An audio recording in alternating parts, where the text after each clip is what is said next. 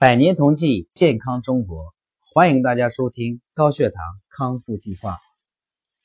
本栏目由上海同济养正堂独家出品。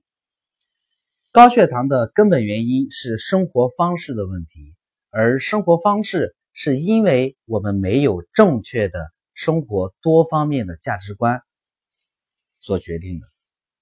更多的人因为社会环境、生活环境。以及自身的生活习惯，专家解读误认为高血糖是终身性疾病，这本身就是价值观的问题。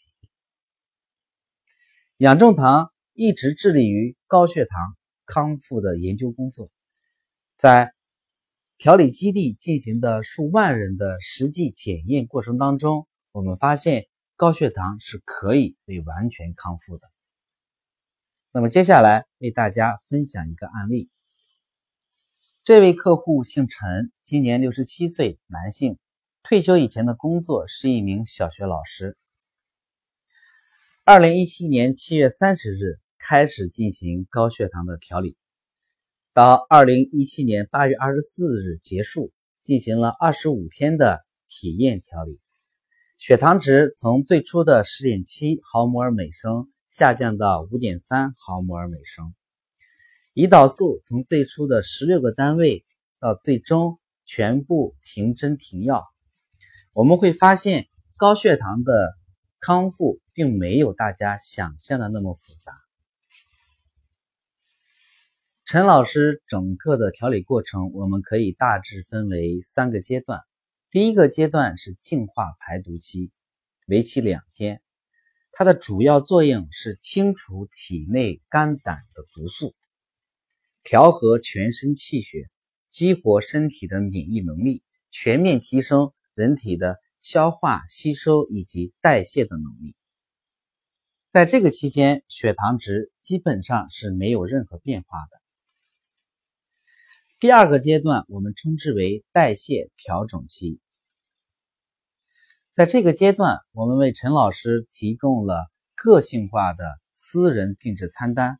餐单里面的主要内容分别是水果、干果、蔬菜、肉类、主食，互相搭配，然后形成的早中晚以及各项加餐。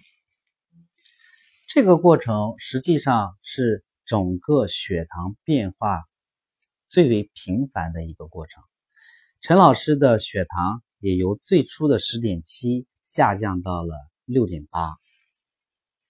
同时，在这个阶段，陈老师的胰岛素也慢慢的下降，从八月四日起开始全部停掉胰岛素，一直到八月九号停掉消渴丸。那么，代谢调整期对于陈老师来说是非常的有效。最后一个阶段呢，我们可以称之为是代谢巩固期。陈老师的血糖也从最初的六点八，慢慢慢慢的一直下降到五点三，而且是在全部停针停药的情况下。从八月十五号一直到八月二十四号这个阶段，陈老师的血糖一直都在六点一和五点五之间。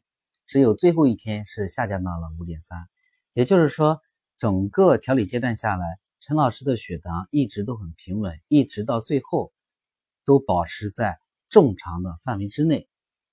其实我们有理由相信，高血糖是可以被完全康复的。